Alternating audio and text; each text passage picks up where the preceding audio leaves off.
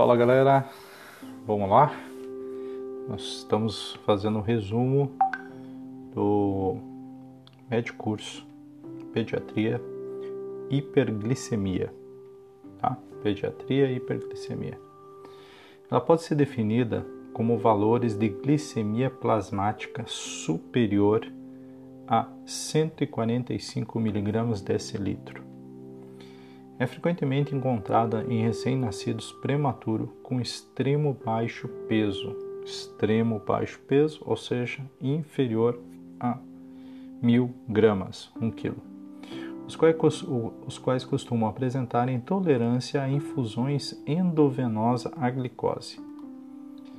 As situações clínicas com risco de desenvolver hiperglicemia são iatrogenia, excesso de oferta, estresse comuns nas infecções, hipóxia, uso de drogas hiperglicêmicas, diabetes mellitus neonato transitória. Geralmente diabetes mellitus transitória, viu? Diagnóstico. Os sinais de hiperglicemia usualmente são ausentes. O diagnóstico clínico é facilitado quando ocorre poliúria e desidratação do recém-nascido, com altos níveis de glicemia plasmática. Na presença de glicossúria, deve ser conferida a glicemia com fita reagente. Confirmado o valor elevado, deve investigar a glicemia plasmática. Os níveis de glicemia acima de 250 mg decilitro aumento a osmolaridade sanguínea e podem causar diurese osmótica e os recém-nascidos prematuros com muito baixo peso, hemorragia cerebral.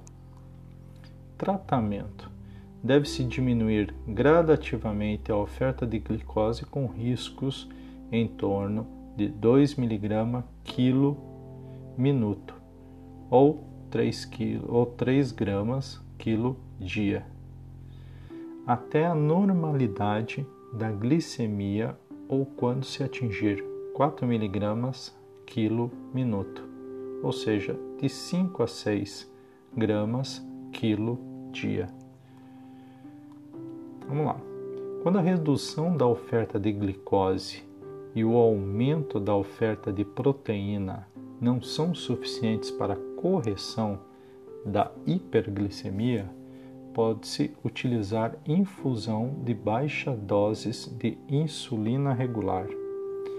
A infusão deve ser muito cuidadosa, com doses sugeridas de 0,01 a 0,03 UI quilo hora. A aplicação de 0,1 a 0,2 UI quilo dose por via subcutânea é uma opção menos usada. A hiperglicemia leva a aumento da osmolaridade com risco de hemorragia cerebral em recém-nascidos prematuros. O uso precoce de aminoácidos em nutrição parenteral e alimentação enteral precoce nos recém-nascidos pré termo reduzem a chance de hiperglicemia por induzirem aumento de secreção de insulina.